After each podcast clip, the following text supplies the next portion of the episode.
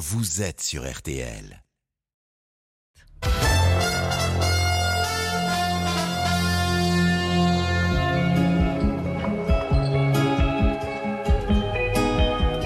Le journal inattendu sur RTL avec Ophélie Meunier.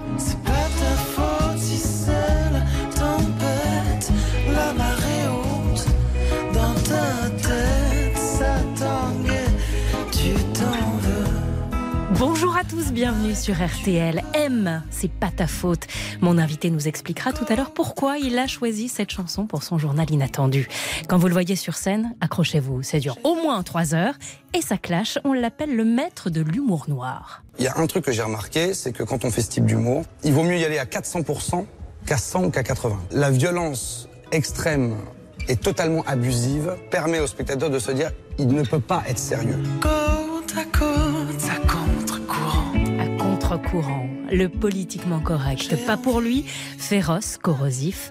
Et comptez sur lui pour ne surtout jamais s'auto-censurer. C'est comme tout, je pense que c'est aux gens de choisir ce qu'ils viennent voir, mais la liberté d'expression, euh, elle doit être totale. Les humoristes ont le droit de s'exprimer librement et les gens ont le droit de critiquer ce qu'ils ont entendu.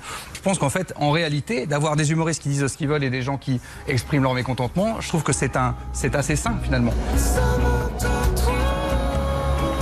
Jérémy Ferrari est l'invité du journal inattendu sur RTL. Et bonjour Jérémy Ferrari. bonjour, Ravi Ophélie. de vous donner les commandes du journal inattendu ce midi en direct sur RTL. Il y a un peu plus de dix ans, quand vous avez commencé, on vous reprochait d'avoir un humour un peu trop clivant. On vous disait, Hmm, pas sûr que ça marche à long terme, tu rempliras sûrement jamais de grandes salles de spectacle. Finalement, en 2018, Vent de pièces à Beyrouth est rentré dans le top 5 des spectacles les plus vus en France. Et avec anesthésie générale, vous allez faire de Bercy. Passionné d'actualité qui revendique toujours de rire de tout et sans limite, Jérémy Ferrari, vous avez une histoire personnelle étonnante. Vous avez décidé de vous livrer à ce sujet et vous allez nous expliquer pourquoi. On va aussi découvrir Jérémy Ferrari, l'acteur, car vous tenez l'un des premiers rôles dans un film qui sort au cinéma cette année. Mais d'abord, c'est le journal et votre regard sur l'actualité. Avec à la une la finale de la Coupe de France entre Nantes et Toulouse. Match mouvementé en perspective ce soir au Stade de France.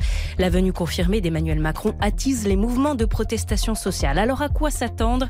On fait le point dans un instant et on prendra aussi la température auprès des supporters.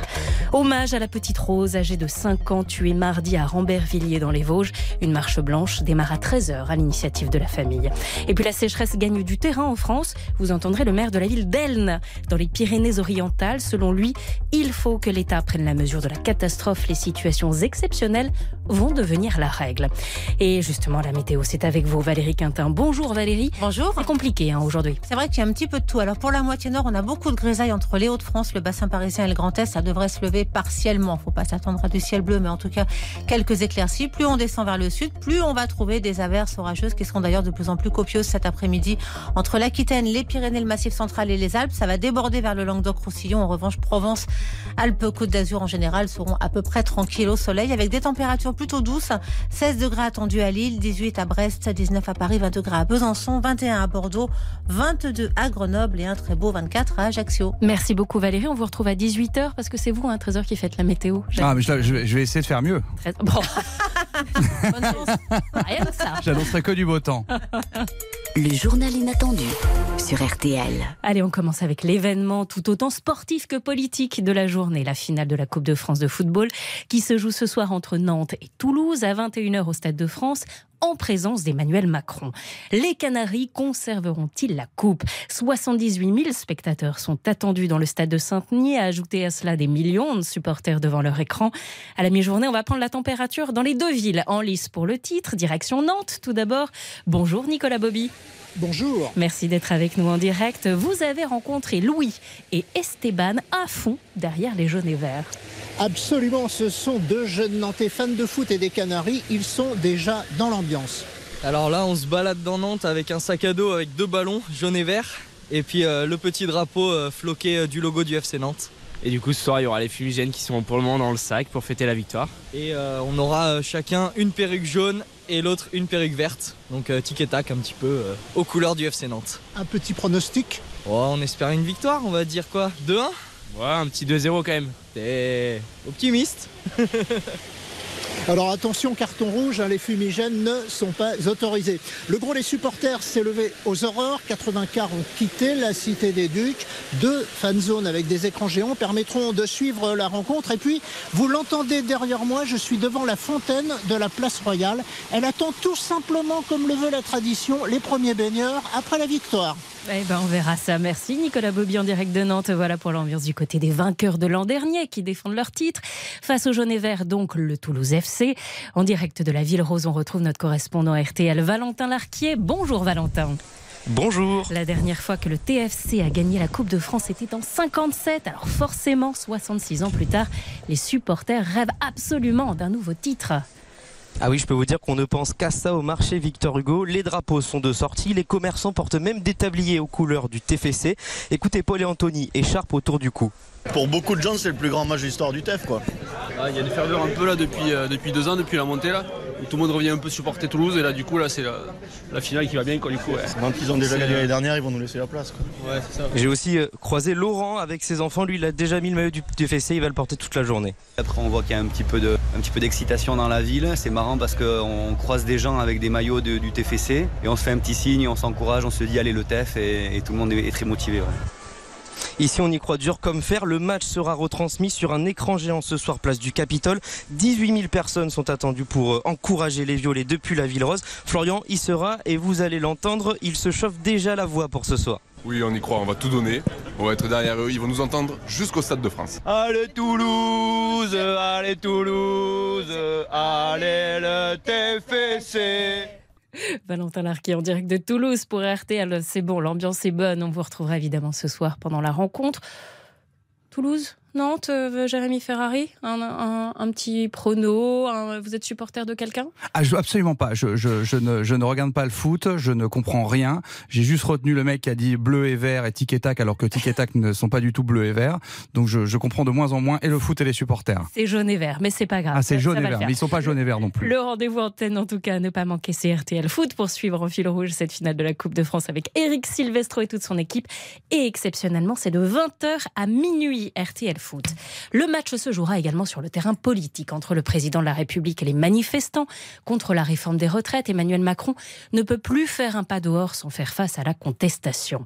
3000 policiers et gendarmes seront mobilisés ce soir pour assurer la sécurité. Les rassemblements prévus par les syndicats ont été interdits par la préfecture de police de Paris.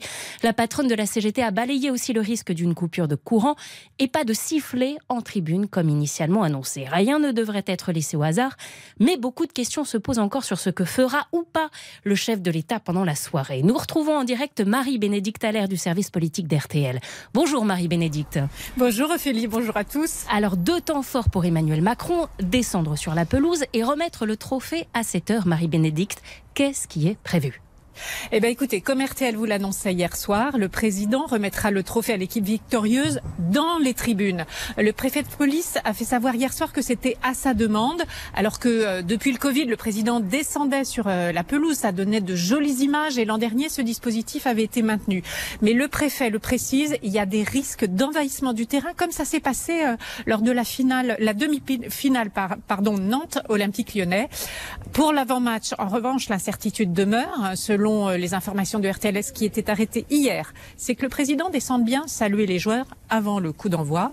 Mais selon l'agence France Presse, ça n'aura a priori pas lieu. En tout cas, effectivement, tout est fait pour sécuriser cette rencontre au maximum. Vous l'avez dit, 3000 policiers et gendarmes, tout rassemblement syndical interdit. Et le préfet rappelle même que les sifflets sont interdits par le règlement de la FFF dans le stade parce que les syndicats comptaient en distribuer ainsi que des cartons rouges pour que euh, les supporters se manifestent notamment à la 49e minute du match. 49 minutes comme 49.3, l'article qui a permis l'adoption de la réforme des retraites. Évidemment. Jérémy Ferrari a une question pour vous, Marie-Bénédicte. Oui, Marie-Bénédicte, je vais faire ça très sérieusement. Oui, Marie-Bénédicte, le match de ce soir est un enjeu pour le président, mais aussi pour la France, qui doit montrer à quelques mois de la Coupe du Monde de rugby et des Jeux Olympiques qu'elle sait assurer le bon déroulement d'un événement. C'est bien. hein. Ben, vous, vous avez parfaitement raison, Jérémy. Vous avez parfaitement raison. Il y, a, il y a- il y a un enjeu d'image pour le président, hein, parce que euh, euh, effectivement, il veut montrer que euh, c'est pas parce que euh, il va y avoir des sifflets. Il sait qu'il va y en avoir. Il y en a tous les ans. Ses, ses prédécesseurs aussi étaient sifflés. Euh, mais c'est pas parce qu'il y a- il va y avoir des sifflets qu'il ne peut pas se déplacer. Euh, il l'a montré là ces jours-ci hein, en faisant des, des visites surprises qui d'ailleurs se sont bien passées. Et puis bah, l'autre enjeu qui est très important, qui est aussi un enjeu en termes d'image à l'international, euh, c'est montrer que la France est capable d'organiser euh, euh, ce type de, grands événements et que tout se passe bien parce que vous vous souvenez l'an dernier pour la, finale de la Ligue des Champions, il y avait eu un, fiasco sécuritaire et ça avait vraiment jeté des doutes sur les capacités de la France d'organiser des, rencontres sportives de haut niveau. Et là, on est à, à un an des Jeux Olympiques. Il y a la Coupe du Monde de rugby dans quelques mois, donc il faut vraiment que tout se passe bien aussi de ce point de vue-là. Merci beaucoup Marie-Bénédicte Allaire en direct sur RTL. Merci Marie-Bénédicte. Dans Merci un à instant, la suite de l'actualité. Dans une demi-heure, la marche blanche en hommage à la petite Rose va s'élancer à Rambervilliers dans les Vosges. À tout de suite sur RTL. C'est le journal inattendu en direct avec Jérémy Ferrari. Vous l'entendez. Le journal inattendu. Avec Ophélie Meunier sur RTL. Le journal inattendu. Avec Ophélie Meunier sur RTL. La suite de l'actualité dans une demi-heure. La marche blanche en hommage à la petite Rose va s'élancer à Rambervilliers dans les Vosges à l'initiative de sa famille. D'après les premières conclusions de l'autopsie, la fillette de 5 ans tuée ce mardi n'a pas subi de viol. Le suspect, un adolescent de 15 ans mis en examen, vient de passer sa deuxième nuit en prison. Tous les participants à la marche de cet après-midi sont invités à s'habiller en rose et nous suivrons son départ à 13h dans le journal inattendu. La situation de sécheresse se confirme en France. Dans les Alpes-Maritimes, certaines communes viennent de passer en alerte renforcée. C'est le troisième niveau sur quatre. Au mois de mars, le déficit en pluie s'élève à 76% dans ce département.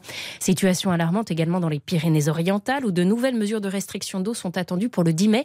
Nicolas Garcia, vice-président du département des Pyrénées- Pyrénées-Orientales en charge de l'eau et maire de la ville d'Elne, tire sérieusement la sonnette d'alarme sur RTL et en appelle au pouvoir public. Écoutez.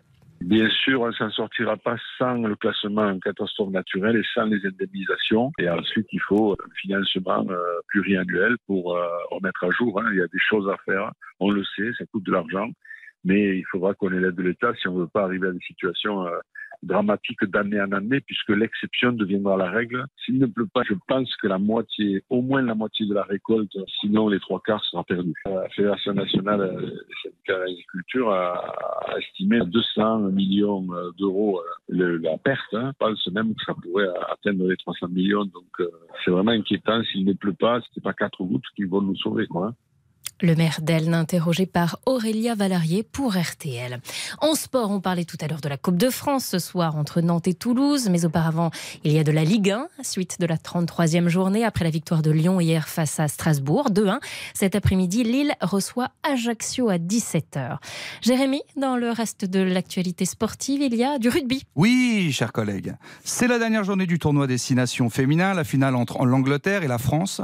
Coupe d'envoi. Coup d'envoi, pas coupe d'envoi, mais ça serait un bon nom de coupe. Coup d'envoi à 14h depuis Twickenham, Twickenham, je ne sais pas comment on le prononce, avec l'espoir de nos Françaises de battre les championnes du monde. 53 000 spectateurs sont attendus dans le stade. C'est un record mondial d'affluence pour un match de rugby féminin, Ophélie. Autre affiche du ballon ovale Jérémy Ferrari, cette fois chez les hommes. Oui, chers collègues, avec les demi-finales de la Champions Cup. Champions Cup Non mais attendez, après- Ouais, attendez pardon. avant de donner cette info, nous ne parlons pas comme ça, nous Ah, journalistes. Qui, qui- ah bon, ah, si vous vous parlez comme ça. Oui, vous êtes un peu meilleur en anglais sur l'accent, mais sinon c'est un carnage. Vous parlez exactement comme ça. Allez, la suite des infos rugby, donnez-les-moi. Avec les demi-finales de la Champions Cup cet après-midi à 16h, les Irlandais de Leinster reçoivent Toulouse. À suivre en fil rouge dans les flashs d'information sur RTL. Demain, La Rochelle reçoit les Anglais d'Exeter. D'Exeter. d'Ex- C'était très mauvais. Et bien sûr, un point sur notre grand concours RTL de la voiture préférée des Français.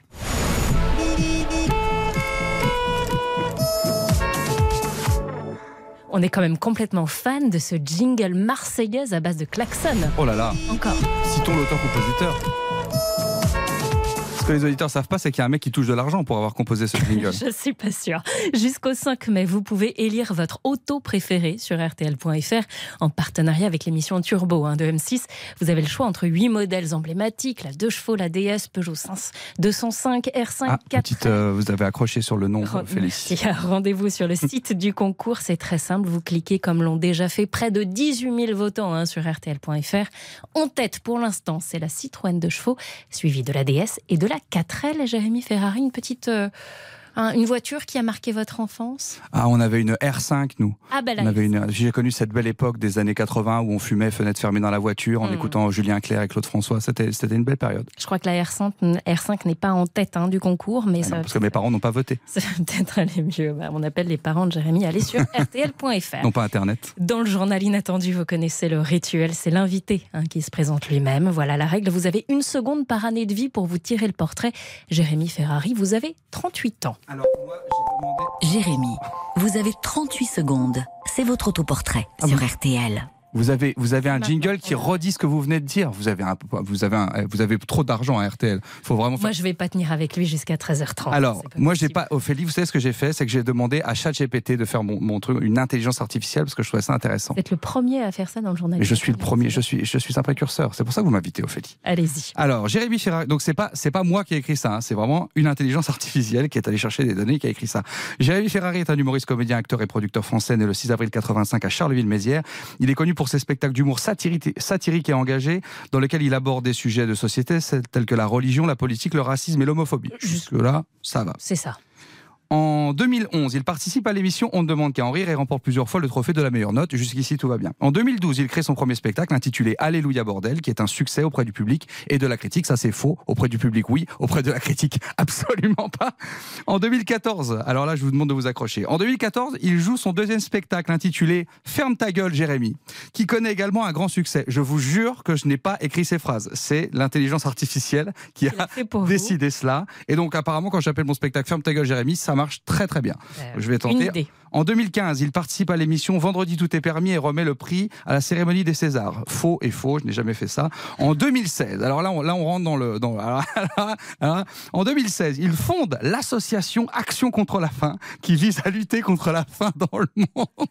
Donc je suis le fondateur d'Action contre la faim. Énorme. En 2018, sur ma Non, lancée... vous n'êtes pas, le- euh, disons-le, vous n'êtes pas le fondateur. Oh, je crois qu'il y avait peu de doutes. hein. Je pense qu'il y a très très peu de gens qui ont cru à cette information. Je suis pas sûr qu'on avait besoin de répéter que, enfin, de, de préciser que c'était pas vrai. En 2018, dans mon dans ma lancée, il crée l'association Le Rire Médecin pour offrir des spectacles aux enfants hospitalisés. Alors j'ai participé à ce genre de choses, mais jamais, j'ai pas fondé non plus. En 2019, il crée son troisième spectacle Anesthésie Générale qui aborde notamment la maladie de sa mère. Donc ma mère sera contente de savoir que je parle a priori d'une de ces maladies dans mon spectacle. En 2011, il participe à la quatrième saison de Massinger sur TF1 où il est déguisé en poulpe. Donc là, on me confond avec Yann Folly, parce que c'est Yann Folly qui était déguisé en poulpe. Et, et conclusion. Et enfin, Jérémy Ferrari est Mais parce que considéré. certains spectateurs, à un moment donné de l'émission, ont pensé que c'était vous. C'est pour ça. Donc, euh, Oui, mais enfin, faut me confondre avec Yann Folly. On, a, on est quand même, on est quand même, il y a quand même beaucoup, beaucoup de choses qui nous séparent. Avec, j'adore Yann, mais enfin, on est quand même. ah, ouais. Et enfin, Jérémy Ferrari est considéré comme l'un des humoristes le plus talentueux, le plus provocateur de sa génération. Ses spectacles sont très appréciés par le public français. Ça, c'est moi qui l'ai écrit. merci pour cet autoportrait. Donc, il y a encore du progrès à faire dans l'intelligence artificielle. Ah, en tout cas, à mon sujet, oui. Laurent Ruquier qui dit qu'il vous a presque vu naître. Vous Bah, avez a également raison. une grosse tête sur RTL. Parfois, vous ne venez pas pendant un certain temps à cause de vos tournées, mais quand vous revenez, vous êtes toujours en forme. Ah, on est content de vous retrouver, Jérémy Ferrari. moi aussi, je suis content de vous Ah, Je suis sûr que vous avez euh, évidemment eu euh, beaucoup, beaucoup de manques euh, par rapport à Chantal Latsou, par rapport à, à Christina Cordula. Et surtout, je suis content de savoir qu'ils sont encore vivants parce qu'à chaque fois que je reviens, je me dis ah, qui va manquer? Est-ce que tout le monde est au complet? Il change pas, Jérémy Ferrari. Il a un peu maigri. Moi, Oui, je a surveille gonflé le son bras. poids parce que c'est un gamin que j'ai vu naître, hein, quasiment. hein. Je crois à chaque fois que vous me voyez, vous dites tout le temps que je maigris. Je me demande si c'est pas vous qui grossissez tous autour de moi. Allez, pour, ça c'est pour les grosses têtes. Le gros de votre vie, ça reste vos one-man show. Il y a eu le spectacle Vent de pièces à Beyrouth qui parlait entre autres de terrorisme qui a démarré juste avant les attentats de 2015.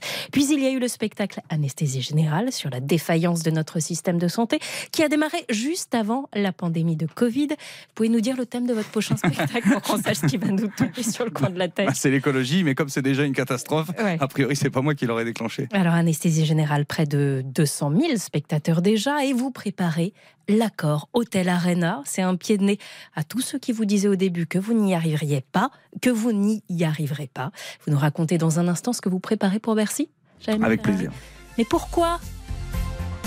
Mais pourquoi est-il aussi méchant? J'avais envie de vous, vous balancer ça. Ça me fait penser à vous. C'est très chouette. Allez, à tout de suite sur RTL. Le journal inattendu sur RTL. RTL. Le journal inattendu sur RTL avec Jérémy Ferrari et Ophélie Meunier. Another banger. Baby, calm down, calm down.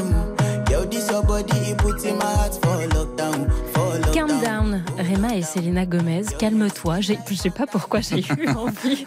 Pourtant, honnêtement, je C'est suis mon calme. hein. choix. C'est Aujourd'hui, mon je suis choix calme. musical pour vous, Jérémy Ferrari. Vous êtes l'opposé hein, de calme sur scène, une pile électrique. Tout votre corps bouge tout le temps. Vous avez une énergie dingue. Depuis trois ans, vous cartonnez avec Anesthésie Générale, un spectacle notamment sur les dérives de notre système de santé. Vous n'avez absolument pas peur de vous engager, de vous révolter. Tout y passe la sécurité sociale, les conditions de travail des soignants, l'homéopathie et même votre public. Bande annonce. Donc vous l'avez compris, ce spectacle n'est pas un spectacle de dénonciation, c'est un spectacle de vengeance personnelle. Vous tapez homéopathie à vie dans Google. Oh Putain, il se faisait matraquer la gueule, on aurait cru des PD en claquettes devant une caserne en Yougoslavie. Mes journées, c'est essentiellement de la frustration. Regardez mes journées, je vous les fais, regardez. Hop, j'ai créé une vanne. Je me dis, ah ben non, je la raye, celle-là, ils vont pas la comprendre. Alors ensuite, je me suis renseigné sur les ingrédients qui constituaient les traitements homéopathiques. Mephitis putorius, c'est de la glande anale de putois. Et c'est recommandé en cas de trouble du comportement. Ou bronchite. En 1978, il y a encore 2% de la population qui ne touche pas la sécurité sociale parce qu'ils font ce qu'on appelle des métiers oubliés. Les tondeurs de chiens, les prostituées et les prêtres. En sachant que très souvent en 78, c'est la même personne qui faisait ces trois métiers en même temps. hein. Comment vous définiriez votre relation avec le public? On vient de l'entendre, hein, vous, êtes- vous hésitez pas à le clasher et pourtant il en redemande. Il vous aime suffisamment pour venir vous voir, je le disais tout à l'heure, trois heures sur scène. Moi j'ai vu deux fois Anesthésie Générale qui dure plus de trois heures, donc j'ai quand même sept heures d'anesthésie générale à mon actif. C'est quoi votre relation avec le public aujourd'hui? Il aime bien que vous le malmeniez un peu comme Oui, c'est une relation qui est très, euh, qui est très familiale euh, en réalité. Vous savez, le, le- c'est des gens, ils m'ont découvert euh, il, y a, il, y a, il y a pratiquement 15 ans maintenant. À, à- ah, vous faites comme Emmanuel Macron, vous enlevez votre montre pendant l'émission. Non, j'ai enlevé mon bracelet pour pas qu'il fasse du bruit dans le micro, mais on peut rien faire de- devant lui. Rien, voilà, vous savez tout. Je viens d'enlever mon bracelet qui fait un peu m'a- et vous m'avez volé mon eau aussi. Ça va faire. Dites la vérité, on m'a rapporté une bouteille parce que vous m'avez volé mon eau. C'est ça. Donc, vrai. euh, donc non, j'ai une relation très fusionnelle et très familiale avec le public. Alors, il grossit le public, donc il y a des gens qui, qui prennent le train en marche. Et c'est vrai que souvent, la première fois que quelqu'un vient dans la salle, il est très étonné de voir la, la- la relation que j'ai avec les gens. Mm. Mais le- la base du public me connaît depuis euh, depuis très longtemps. Ils ont suivi euh, ma vie, ils ont suivi. euh, donc donc il y a quelque chose de, de très très familial. Et donc comme en, comme en famille, ben, on peut se vanner, on peut se on peut aller trop loin, on peut faire une mauvaise vanne, on peut on peut aller loin, on peut voilà. C'est très c'est très on est très proche. Vous allez achever la tournée d'anesthésie générale les 9 et 10 mars 2024 à l'Accord Hôtel Arena. 10-12 000 places assises hein, par soir à peu près. Vous allez entrer donc dans le tout petit cercle des humoristes qui ont fait Bercy, Florence Foresti, Jean-Marie Bigard, Michael Gregorio. Fébrile quand même. On a un peu l'impression que rien ne vous fait peur, mais euh, là, non, mais bien sûr que bien sûr que bien sûr que je suis terrorisé à l'idée à l'idée de le faire, mais en même temps, euh, euh, ce qui est- il faut il faut aller affronter ces grandes salles quand on quand on sait qu'on peut les affronter. Euh, déjà, il faut avoir le spectacle pour, c'est très important. Ce que je veux dire par là, c'est qu'il y a des très bons spectacles qui peuvent ne, qui, qui qui peuvent ne pas, ne pas bien se passer en, en zénith parce que les salles sont trop grandes et que le spectacle nécessite une certaine proximité. Mhm. Moi, je, je fais toute taille de salle. J'ai, ce, ce spectacle, j'ai fait des 300 places et des 6000 places. Donc, je, je sais très bien comment le moduler, comment faire pour que ça se passe bien. Ça, c'est pour le spectacle. Ensuite, il faut l'expérience. Je pense qu'il faut pas se lancer dans des grandes salles euh, quand on démarre sa, carrière. Je pense qu'il il faut parce que parce qu'il faut aller choper le mec qui est tout au fond. Il faut pas avoir peur financièrement de mettre les moyens pour que justement le mec qui est tout au fond passe aussi euh, une, une très bonne soirée. bon moment. Et, et, et voilà. Et après, il faut faire les choses avec le cœur. Moi, c'est un pied de nez de faire euh, l'accord Arena, un pied de nez parce qu'on arrivera à mes, euh, à mes 15 ans de, carrière, parce qu'on m'a dit qu'on je ferais jamais de grande salle, parce qu'on nous a enfermés pendant deux ans, parce qu'on s'est demandé si un jour on allait pouvoir rejouer. Donc, et puis parce que ce spectacle est personnel. Je parle de, mon combat contre l'alcool, etc. Ça fera 7-8 ans euh, quand je serai sur scène que j'aurai arrêté de, de boire, etc. Donc, il y a tout un, vous voyez, c'est à la fois un truc avec le public, à la fois un truc très personnel. Depuis que c'est annoncé vous en, et que vous en parlez, vous dites il y aura plein de surprises, ça va être super. Moi, ça me suffit pas. Donnez-moi un petit truc, des invités, de la musique, un va- film. En, en réalité, en réalité, on est en, Une on- info. On est en train de travailler dessus. Il y aura des invi- il y aura des invités, peut-être pas que dans la salle. On, on réfléchit à ce qu'il y ait des invités un peu partout sur le trajet des gens. On réfléchit à ce qu'il y ait peut-être des, des invités dans les parkings, peut-être des invités euh, au guichet, peut-être des invités. On essaie de, de, de faire un truc, euh, voilà. Et puis il y aura, il y aura aussi de l'image. On va, on va diffuser de l'image. En fait, il y a, il y a bah, le- la personne qu'on recevra tout à l'heure, Saïb El Tibia, fait un, un documentaire sur moi depuis quelques années. Donc on, on va aussi donner un petit peu d'image inédite aux gens Mm. euh, parce qu'on on m'a suivi depuis 5 ans, donc on va donner un petit bout de ça. Enfin voilà, il y a, il y a pas mal de choses. Et après, on réfléchit encore. Voilà, j'en comment- sais, j'en sais un petit peu plus. Vous le disiez il y a un instant et je le disais tout à l'heure, vous avez une histoire personnelle assez étonnante. hein. Vous avez vécu des heures sombres, vous en avez déjà parlé, l'alcoolisme, des journées où vous étiez capable de boire 6-7 litres de vin par jour, des soucis psychiatriques, troubles de l'attention, hyperactifs au potentiel. Vous parlez de tout ça dans votre spectacle. Juste une question, comment ça va C'est vrai qu'avec cette liste, on se dit, eh ben là maintenant ça va parce que ça va parce que parce que déjà déjà quand j'ai commencé à écrire ce spectacle, ça allait déjà mieux. Je, je- c'est aussi pour ça que, que, que j'ai décidé d'en parler. Je voulais pas arriver euh, devant les gens en disant vous savez ça va pas moi.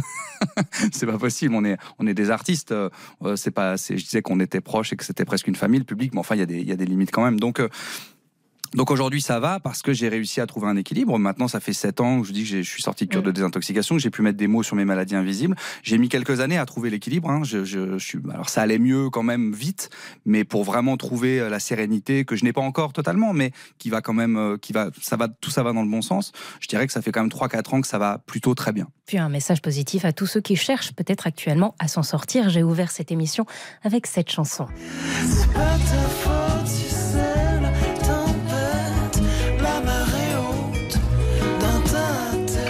Oui, j'avais envie de mettre cette chanson de, de M. Bon, déjà, c'est un artiste que j'admire énormément. Il n'y a pas beaucoup d'artistes que j'admire. Il y a des artistes que j'aime, des artistes que j'admire. Il n'y en a pas, il y en a pas beaucoup. Mm. Lui, c'est vraiment partie des gens que j'admire. Et je crois qu'il a écrit ça pour. Alors, je dis je crois parce que j'ai pas eu le temps de revérifier l'information, mais il me semble qu'il a écrit ça pour euh, l'une de ses proches, je crois sa sœur, si je dis pas de bêtises, euh, qui est bipolaire. Et je trouve que cette chanson, elle est, euh, elle est, elle est très très belle parce que il explique ça avec beaucoup de tendresse et beaucoup d'empathie. Et c'est compliqué parce que les maladies, les maladies invisibles, en l'occurrence euh, la bipolarité, ça se, ça se voit un peu plus, on va dire, que certaines autres maladies, mais quand même, c'est difficile de, de comprendre ça. Quand vous avez quelqu'un qui a l'air totalement normal entre guillemets Mm. et qui a tout d'un coup des comportements qui peuvent paraître étranges, c'est très, c'est très, c'est très difficile pour les personnes en face d'arriver à concevoir que c'est que c'est réel et que c'est pas et que c'est pas une volonté, que c'est en dehors d'un d'un certain contrôle de la personne qui en souffre. La suite? C'est vous qui l'annoncez, Jérémy Ferrari? Je suis Jérémy Ferrari. Je suis... Oh, vous auriez pu m'éviter de me marquer quand même mon nom. Je suis Jérémy Ferrari. Je suis avec Ophélie Beunier. Je sais pas si vous voyez qui c'est. On est en direct sur RTL et aujourd'hui, c'est moi le rédacteur en chef du journal Inattendu. Restez avec nous dans un instant. Un rappel des grands titres de l'actualité et on partira au cœur d'un service de psychiatrie à l'hôpital où le manque de moyens devient criant.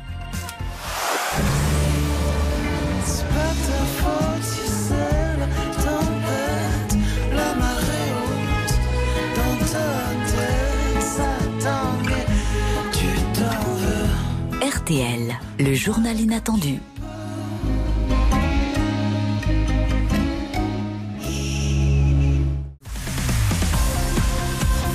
RTL. RTL, il est 13h. Le journal inattendu de Jérémy Ferrari, 13h, les titres de l'actualité, Ophélie Meunier. De quoi est morte la petite Rose, 5 ans, dont le corps a été retrouvé mardi à Rambervillers dans les Vosges. Les premiers résultats de l'autopsie n'ont pour le moment pas encore pu le déterminer. Ce que l'on sait, c'est que la fillette n'a pas subi de viol. Et aujourd'hui, ses proches souhaitent lui rendre hommage. Nous retrouvons en direct de Rambervillers notre correspondant RTL, Samuel Goldschmidt. Bonjour Samuel, le cortège vient à l'instant de s'élancer. Oui, il est rassemblé pour l'instant encore devant la maison de la famille. Euh, la foule se rassemble, une foule qui devient de plus, importante, euh, de plus en plus importante au fur et à mesure qu'avancent les minutes. Pourquoi venir défiler Ce participant a une réponse très précise? Par solidarité, bien évidemment, avec la famille. Quoi. La particularité, effectivement, ce sont des, familles ici de Roumanie, des Roms. Je pense que finalement, cet événement euh, rallie les, personnes, de quelle qu'elles soient. Montrer qu'on est là, s'il y a un coin, s'il y a quelque chose de positif, euh, ça peut être ça aussi à apporter pour la famille et pour le reste des personnes qui pourront voir, euh, pour le monde en général. Voilà, la marche va s'élancer. Le silence euh, n'a été troublé il y a quelques minutes que par les lamentations d'une membre de la famille qui exprimait bruyamment sa tristesse ici à Rambervillers. Samuel Goldschmidt en direct de la Marche Blanche en hommage à Rose dans les Vosges. Fitch, l'une des principales agences chargées d'évaluer la solvabilité de notre pays, vient de dégrader la note de la France à A à moins. La raison, l'impasse politique et les mouvements sociaux parfois violents que nous connaissons actuellement. Fitch déplore un risque pour la suite du programme de réforme d'Emmanuel Macron et s'inquiète que la France ne parvienne pas à réduire son endettement. Le ministre de l'économie Bruno Le Maire a jugé cette appréciation pessimiste. Il estime que sous-évalue les conséquences des réformes, notamment celles des retraites. C'est un phénomène qui gangrène désormais notre pays. Le trafic de déchets est de plus en plus répandu et serait désormais aussi lucratif que le trafic de cannabis en Europe, selon une note confidentielle qu'a pu se procurer RTL. Le trafic de déchets rapporterait 10 à 12 milliards d'euros par an. Les bandits se font passer pour des sociétés qui récupèrent et traitent les ordures. En réalité, elles finissent souvent dans des décharges sauvages. De la terre polluée est également revendue à des agriculteurs et parfois du plastique ou des pneus sont envoyés illégalement en Asie. Sachez que la peine encourue pour le trafic de déchets est de 7 ans de prison seulement. C'est l'événement de la journée. Nantes et Toulouse s'affrontent ce soir en finale de la Coupe de France. La, rencontre se jouera devant près de 80 000 spectateurs au Stade de France avec un invité qui risque de ne pas passer inaperçu. Emmanuel Macron a confirmé sa venue. C'est donc un autre match politique qui va se jouer en tribune face à une contestation sociale qui ne faiblit pas depuis l'adoption de la réforme des retraites. La rencontre de ce soir est classée à haut risque. 3000 policiers et gendarmes seront mobilisés pour maintenir l'ordre. Les manifestations à l'initiative des syndicats ont été interdites par la préfecture de police de Paris. Selon les informations de Marie-Bénédicte Allaire du service politique d'RTL, le chef de l'État ira aller euh, rencontrer les joueurs avant leur entrée sur la pelouse. C'est l'entourage du chef de l'État qui le précise. Notre pays met en jeu aussi son image à l'international à quelques mois de la Coupe du Monde de rugby et des Jeux Olympiques. À 13h, la météo avec l'invité. Quel temps fera-t-il aujourd'hui, s'il vous plaît, un journaliste, Jérémy Ferrari Je vous remercie, Ophélie. Oh, c'est très beau ça. Vous m'avez mis le grand bleu en fond. Vous avez, vous avez bien travaillé votre émission. Temps orageux de l'Occitanie aux Alpes cet après-midi avec des pluies parfois fortes en fin de journée dans les plaines du sud-ouest. Les départements au bord de la Méditerranée profiteront de belles éclaircies alors que la moitié nord du pays devra composer avec une bonne charge de grisaille. Oh, une bonne charge de grisaille. Euh, Chouette cette euh, expression. Les températures sont Valérie comprises- Quintin. Pardon? Valérie Quintin. Les températures sont comprises entre 12 et 27 degrés entre Dunkerque et Avignon. Il fera 16 à Lille, 18 à Biarritz, 19 à Paris, 23 à Marseille et 17 degrés sous les nuages à Charleville-Mézières. Et vous gardez la main parce que c'est trop bien. Vous avez choisi un reportage pour votre journal inattendu sur un sujet qui vous concerne directement. Oui, j'ai demandé à ce qu'on aille euh, un petit peu voir les services euh, psychiatriques en France, parce que c'est vrai qu'on on parle souvent de, de- des problématiques dans l'ensemble des, euh, des services, hein, parce qu'il y a des problèmes à peu près partout dans l'hôpital, Mm. mais on parle très peu du, du- de la psychiatrie, donc j'ai souhaité euh, en savoir un peu plus, savoir un peu comment ça se passait chez eux. Agathe Landais, journaliste santé à la rédaction d'RTL, a joint des soignants de services de, de psychiatrie pour leur donner la parole. Oui, et quand on échange avec ces soignants, la plupart nous disent que la psychiatrie, c'est un peu le secteur abandonné par les pouvoirs publics.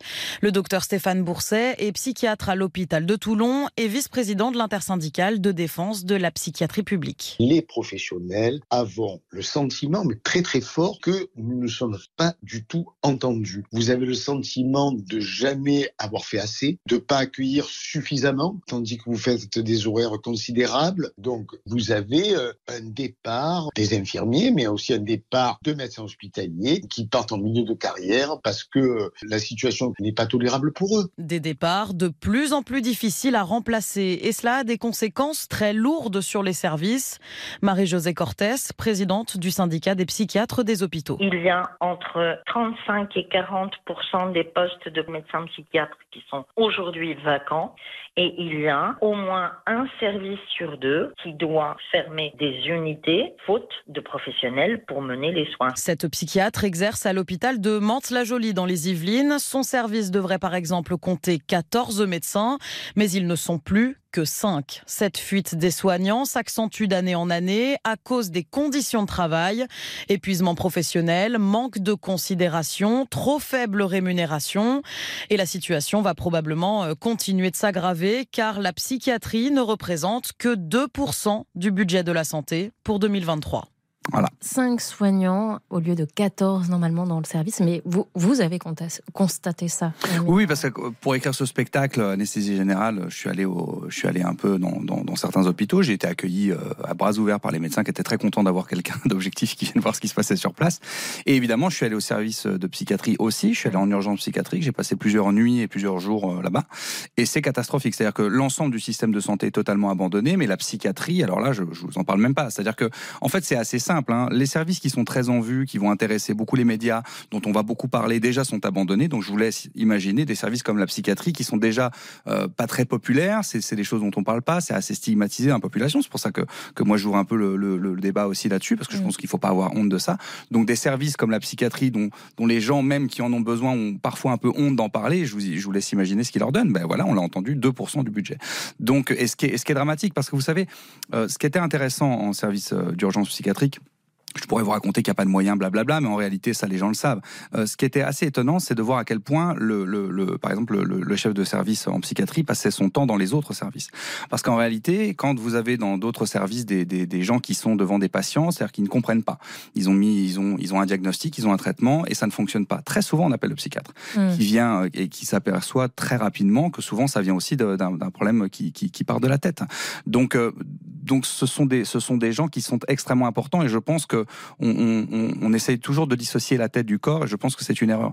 Je pense que on doit repenser aussi notre système de santé en mettant en avant le service de psychiatrie parce que je pense qu'on évitera beaucoup de soins, euh, beaucoup de traitements, parfois en, en- en commençant le travail au niveau de, la psychiatrie. Et c'est en en parlant qu'on commence déjà à aider à prendre conscience de tout ça. Le comportement humain, qui est un sujet qui euh, vous intéresse beaucoup, il y a un article dans le point de cette, euh, semaine qui vous a, qui vous a interpellé, qui est sur le cervelet.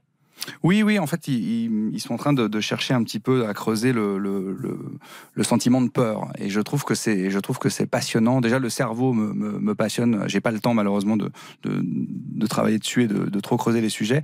Mais je trouve ça très intéressant qu'on cherche à comprendre ce qu'est la peur. Parce que vous avez des peurs qui sont totalement euh, tétanisantes. Vous avez des peurs Et c'est sont- universel. et c'est universel. Vous avez des peurs qui sont motivantes. Vous avez des gens qui peuvent être très courageux sur certains sujets et très fuyards sur d'autres. Vous avez, euh, vous avez des gens qui, qui peuvent avoir des comportements absolument incroyables face à la peur. Vous avez des gens qui vous trahissent parce qu'ils ont peur. Vous avez des gens qui fuient alors qu'ils vous aiment parce qu'ils ont peur. Euh, vous avez des gens que la peur motive. Donc c'est un sentiment. Je, pense que si on continue de creuser ce sujet, je pense qu'on va trouver des choses absolument extraordinaires sur l'être humain et pour mieux l'appréhender. Pour moi, ça fait partie des choses qui sont. Pour moi la, peur fait partie des sentiments phares de l'être humain.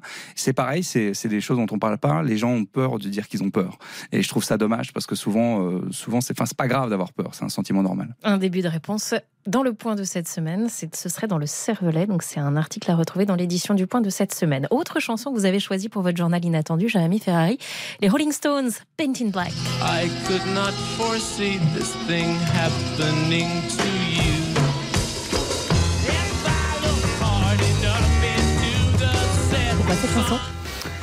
Euh, c'est assez étonnant parce que je parle très mal anglais comme on a pu euh, l'entendre. Et euh, euh, il y, a, il y a- il y a quelques années j'avais jamais traduit les, les paroles de cette chanson et j'avais été invité sur Radio Classique et on m'avait demandé d'interpréter cette chanson et j'avais dit mais j'avais décrit la chanson sans connaître vraiment les paroles et il m'a dit bah oui vous décrivez les paroles alors que je ne connaissais pas les paroles. Euh, c'est en fait cette, cette, cette chanson pour moi il y a une espèce de je vois, je vois vraiment une espèce d'énergie du désespoir. Et, euh, et c'est une énergie qui m'habite moi. Donc c'est quelque chose qui me parle beaucoup. Euh, c'est de prendre parfois des choses terribles qu'on peut ressentir qu'on peut vivre un, un- un- un feeling un peu ambiant comme on a en ce moment et se dire on va y aller quand même et on va se battre quand même Dans un instant, votre invité nous rejoint, Saïd Beltibia, réalisateur de talent. Et oui, Jérémy Ferrari, vous tenez l'un des premiers rôles dans un film qui va sortir au cinéma cette année. Vous nous racontez ça et votre invité va nous aider un petit peu plus à apprendre à vous connaître. À tout de suite sur RTL. RTL, le journal inattendu.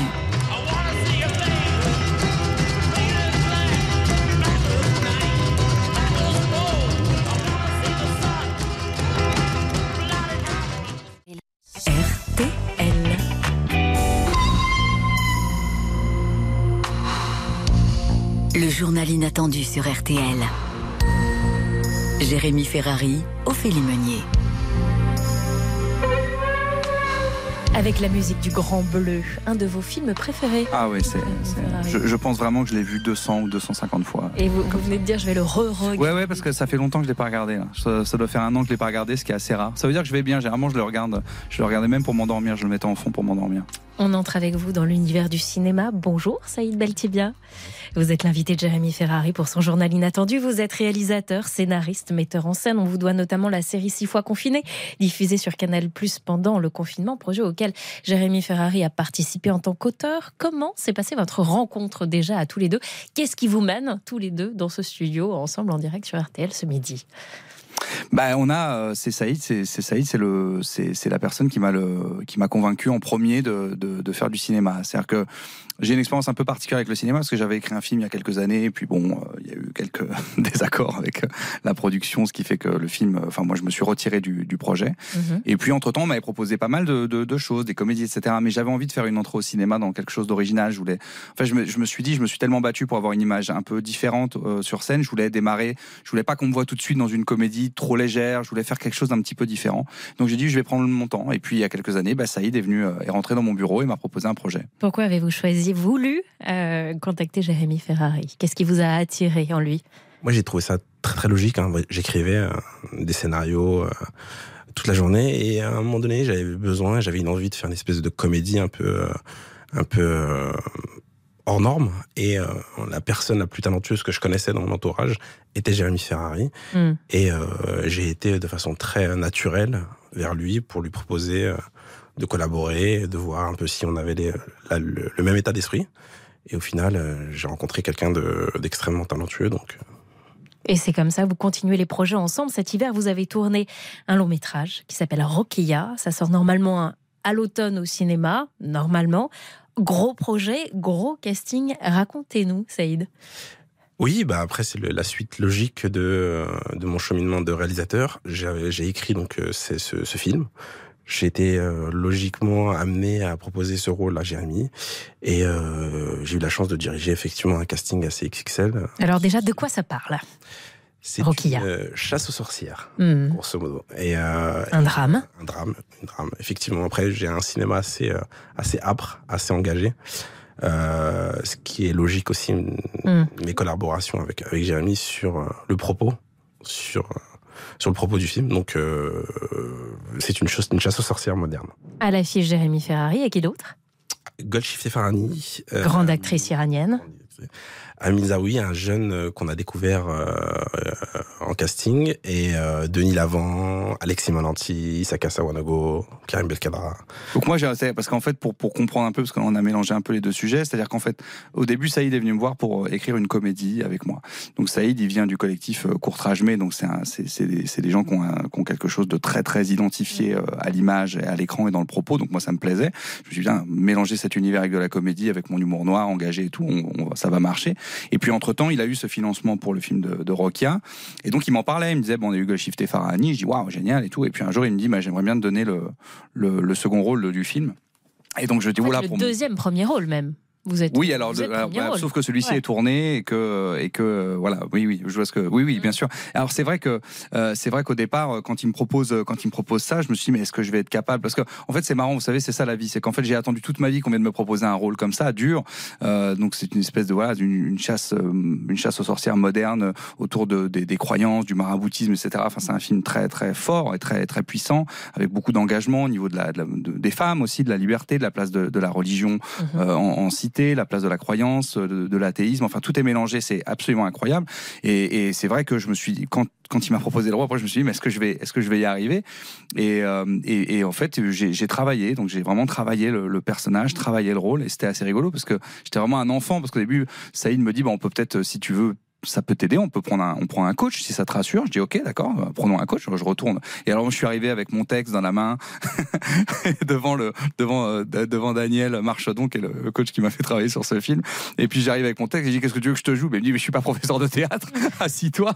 On va simplement parler du rôle. Et en fait en fait c'était simplement ça. Il fallait parler du rôle et et, aimer ce personnage et le. Bah, vous avez une formation en plus au départ. Vous avez fait le cours Florent quand même. Oui, mais vous savez, moi, je, je- c'est c'est- alors c'est peut-être un défaut, mais je n'arrive jamais en terrain conquis. C'est-à-dire que honnêtement, même sur scène, même après 15 ans de scène, avant de monter sur scène, je suis terrorisé. J'arrive pas à prendre en compte ce que j'ai fait avant et à me dire du coup ça va aller. À chaque fois, à chaque fois que j'arrive quelque part, je remets les compteurs à zéro. C'est marrant que vous, disiez, vous disiez ça, Jérémy Ferrari. Michael Dion, votre associé et ami de longue date, dit de vous Jérémy Ferrari, c'est un surdoué pétri de doute qui bosse énormément pour se rassurer.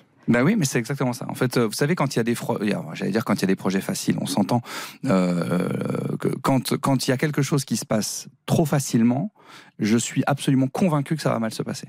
Donc j'ai besoin de m'ajouter des difficultés, certainement pour me dire que je le mérite. En fait, c'est euh, une vieille culpabilité judéo-chrétienne que je traîne, alors que je suis même pas baptisé. mais bon, c'est ancré en moi. J'ai toujours l'impression qu'il faut que je mérite. Euh, et c'est vrai que Raccourci, raccourci. voilà. Saïd Beltibia, vous me disiez qu'il a une exigence et un investissement dingue dans le travail, Jérémy Ferrari. Vous, vous l'avez vu faire en coulisses. Comment il est en tant qu'acteur? Mais évidemment, donc tout ce qu'il m'explique de euh, j'ai peur de pas savoir jouer, moi, Ouais. c'est- c'est- je- il a dû, il est évidemment talentueux. J'ai pas eu de soucis même cette histoire de de, de coach et tout. Je, je trouvais ça même. euh, il y a une façon juste, euh, une complexité de notre personnage qui est pour moi encore incompréhensible. Mais évidemment, c'est euh, c'est un homme qui travaille sans cesse, qui peut me dire viens on fait une séance, on commence à 10 heures et on finit à 20 heures. Euh, pendant- À midi, je fais une pause, il va se faire casser la gueule dans un dans un dojo. Enfin, c'est le travail n'a pas de n'a pas de limite pour lui en tout cas. Pour son journal inattendu, Saïd Beltibia, vous avez choisi pour Jérémy Ferrari d'écouter Thames, Free Mind. Pourquoi cette chanson? Parce que c'est une actrice nigériane et euh, je voulais qu'il j'ai j'ai une espèce de fantasme. Enfin, enfin, j'aime beaucoup sa relation qu'il avait avec euh, avec l'Afrique, euh, qui euh, j'ai enfin j'ai été témoin et même surpris de de de voir un théâtre euh, à Abidjan se lever pour euh, le blanc comme t'as appelé au et euh, et voilà et euh, savoir que son humour dépasse les frontières. euh, c'est extrêmement euh, impressionnant. tout. On écoute un peu Thames. the joy that you cannot waste, and the other one price that you cannot fix. This is the peace that you cannot buy. Finding a way where you cannot see. Man with this Donc c'est le journal inattendu du blanc acclamé à Abidjan par toute un- une scène remplie de personnes africaines. C'est le journal inattendu de Jérémy Ferrari. Restez avec nous en direct sur RT. On est en direct sur RTL à tout de suite. Le journal inattendu sur RTL. Le journal inattendu sur RTL. Avec Jérémy Ferrari et Ophélie Meunier. Plus personne écoute, tout le monde s'exprime. Personne change d'avis que des débats stériles. Tout le monde s'excite parce que tout le monde s'excite. Que des opinions tranchées, rien n'est jamais précis. Plus le temps de réfléchir, tyrannie des chiffres. Gamin de 12 ans dont les médias citent les tweets. L'intelligence fait moins vendre que la polémique. Battle Royale, c'est chacun pour sa petite équipe. Connard facho, connasse hystérique. Merci de nous écouter sur RTL. On est en direct avec Ophélie Meunier, mon invité, le réalisateur Saïd Beltibia. Ça va trop vite? Je vais trop vite, Ophélie? Allez-y. Orelsan, l'odeur de l'essence. C'est une autre chanson. Mais sur scène, je parle comme ça, je parle aussi vite. Alors j'accueille l'auditeur. Bonjour, cher auditeur. Merci de nous écouter sur RTL. Voilà. On est en direct avec Ophélie Meunier Bien. et mon invité, le réalisateur Saïd Beltibia. Orelsan, l'odeur de l'essence. J'ai choisi, ce- j'ai choisi cette chanson parce que bah, il fait partie des artistes que j'admire aussi. C'est, c'est euh, Orelsan fait partie pour moi des, des, des meilleurs auteurs euh, de, de rap euh, français. J'aime beaucoup le rap quand il est bien écrit. Là, il est plus que bien écrit. Et l'odeur de, de l'essence m'a, m'a, m'a énormément touché parce que c'est très difficile de, de, de mettre des mots sur une sensation. Vous savez, il y a tellement, c'est tellement, je vais, excusez-moi, je vais être un petit peu, un petit peu cavalier quand je vais parler, mais c'est tellement le bordel cette époque. Mm. C'est tellement compliqué, la désinformation, la surinformation, la mésinformation, le, le, le manque d'information, le- les, les débats, les, les susceptibilités, la violence, la politique est une catastrophe. hein. Il y a tellement de choses, l'écologie, ça, ça ne s'arrête jamais. Et c'est très compliqué de mettre des mots là-dessus, de mettre des mots qui vont toucher à peu près chaque pan, sans les citer. Et c'est ce qu'il a réussi à faire avec cette chanson. Mm. Donc je, je- je- suis complètement admiratif de cet artiste que j'ai eu l'occasion de voir sur scène il n'y a pas très longtemps, qui est incroyable, et je suis toujours euh, fasciné par ses textes. À l'image de ce que vous venez de faire, on a eu aussi l'occasion de découvrir dans les médias ces dernières années le Jérémy Ferrari justicier. En 2016, vous prenez à partie Manuel Valls dans On n'est pas couché, vous lui balancez tout ce que vous avez sur le cœur, notamment vous dénoncez à l'hypocrisie du discours politique. Il y a quelques mois à peine, dans Quelle époque, présenté par Léa Salamé, vous vous en prenez à une militante féministe dans un débat sur la transidentité, vous lui reprochez sa haine sans aucun argument. Rentrez dans le lard, Jérémy Ferrari, ça vous plaît ou c'est tout simplement plus fort que vous C'est totalement plus fort que moi. Euh, je vous dis la vérité, euh, vous savez, Manuel Valls, euh, le, le- le débat qu'il y a eu entre nous, euh, il y a plein de gens, comme ils savent qu'on est très amis avec Laurent, il y a plein de gens qui ont cru que ça était préparé. Mm. Et je vous dis la vérité, Laurent, moi, il m'a dit, parce que... Laurent, Laurent, Laurent Ruquier, excusez-moi. Le- mais les auditeurs d'RTL connaissent. euh, Laurent, ils n'ont pas, ils n'ont personne d'autre en tête.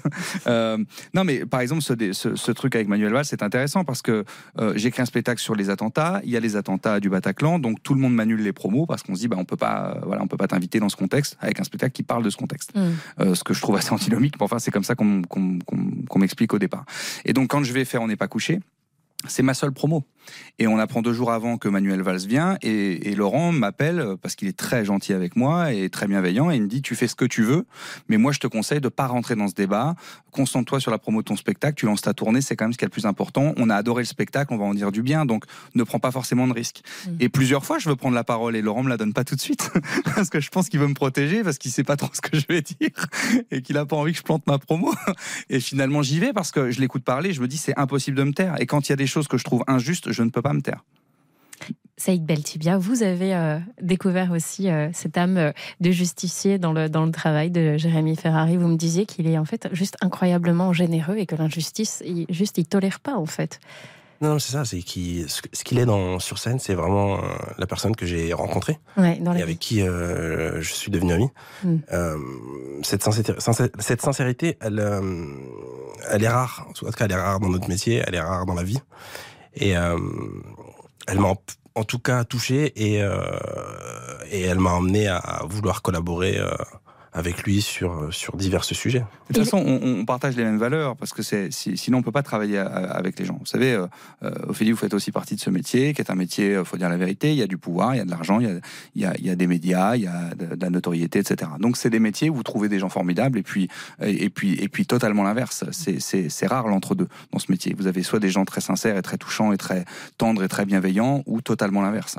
Et donc euh, euh, c'est aussi ça le. Je pense que ça c'est valable dans beaucoup, beaucoup, beaucoup, beaucoup de C'est- et beaucoup, c'est- beaucoup, beaucoup C'est beaucoup, bien Ouais. sûr. C'est- valable dans la vie de manière générale. Mais c'est vrai que c'est exacerbé quand vous avez beaucoup d'argent, de, de notoriété ou de pouvoir en jeu. C'est un peu exacerbé. Ça Et rend les gens un peu fous. exposition médiatique surtout. De ces trois catégories de personnes, Jérémy Fer- Ferrari, qui prenez-vous le plus de plaisir à tacler? Les politiques, les journalistes ou votre public? Le plus de plaisir, c'est le public. Parce que c'est quand même ce qui est le plus drôle. Ah, si, parce que non mais parce que vous savez quand je tacle un politique, je prends pas de plaisir. Je suis très concentré, je suis généralement un peu en colère et j'essaie de pas dire de bêtises. Donc c'est c'est pas un moment de plaisir, c'est un c'est un c'est un truc que je dois faire parce que j'estime dans mon cœur et dans mon et dans mes tripes que je dois le faire. Le le, pla- le plaisir de vanner le public, c'est ce je qui est dirais drôle. autre chose. Ah. Je dirais lui-même. Ah oui, il y a, bah, il y a Vraiment, aussi il ça. prend un plaisir, mais c'en est maladif. Merci de le dire. Cette exigence euh, dans le travail et dans le truc. Que je, voilà, je pense que c'est vraiment à lui-même. Ouais, bah alors c'est pas du plaisir, mais c'est vrai que je, je, je suis très très dur avec moi-même. Aussi un peu plus fort que vous, je dirais. Merci, Saïd Beltubia. On souhaite une belle vie à votre long métrage Rokia qui sort cette année au cinéma avec à l'affiche Jérémy Ferrari et Golshifteh Farhani, s'il vous plaît. Et merci, Jérémy Ferrari, d'avoir pris les commandes du journal inattendu ce midi. Donc rendez-vous à l'Accord Hôtel Vous Arena allez faire une audience. les 9 et 10 mars Ça va être 2000. Il a Ça va être fou. pour découvrir donc une version inédite d'anesthésie générale. Alors, 3 heures à peu près en moyenne, donc ça veut dire que Arrêtez de, de gâcher tout, c'était bien là. voir quoi 4 Ah, non, non, non. c'est pour les nounous, Ah, vous savez, pour oui, les oui, familles. bah, prévoyez la ouais, prévoyez une demi-jus, ouais, prévoyez jusqu'au lendemain matin. Voilà, c'est ça. Tout de suite sur RTL, vous retrouvez Laurent Deutsch qui vous dit tout sur Alexandre le Grand dans un épisode inédit euh, d'entrée dans l'histoire. La semaine prochaine, dans le Journal Inattendu, émission spéciale Couronnement du roi Charles III. Jérémy Ferreil, pour se quitter, un petit clin d'œil musical qui va vous amuser à vos débuts quand ça ne prenait pas à un moment donné. Donc c'était juste avant de faire On ne demande qu'à en rire. Vous étiez prêt à tout quitter et fuir à l'étranger. Mexico, Mexico.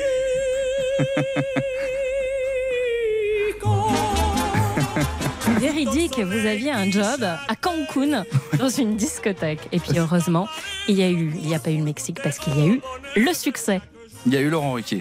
Mais oui, oui, en fait, j'avais un ami euh, qui, qui faisait rabatteur de, dans, les, de- dans les boîtes de nuit, euh, et donc qui, qui prenait les touristes euh, français, anglais, etc., et qui les, qui, les, qui les faisait rentrer dans les boîtes de nuit. C'était un métier un peu dangereux parce que les boîtes de nuit à, à Cancun sont beaucoup tenues par des gens armés, et donc c'était très bien payé. On faisait la fête, mais c'était un peu dangereux. Allez, on est content de vous avoir gardé en France. Je vous laisse le mot de la fin? Allez. Merci Ophélie. Ah, vous vous êtes écrit merci Ophélie, d'accord. Et c'est moi qui suis égocentrique. Merci Ophélie, vous étiez formidable. C'était euh, encore une fois la meilleure émission d'RTL. Moi, je suis très gêné de dire ça, Ophélie. Donc, merci Ophélie, la meilleure présentatrice de RTL pour cette émission incroyable qui relance les audiences du week-end. C'est très bizarre. Vous, bon, ok, moi je dis ça, mais et, euh, et samedi prochain à la même heure. Et on parle évidemment que de votre émission, hein, pas du reste de la grille RTL. C'est très bizarre cette euh, déprésentation. Allez, à samedi prochain. Merci. à. Ah, vous l'avez redit. hein.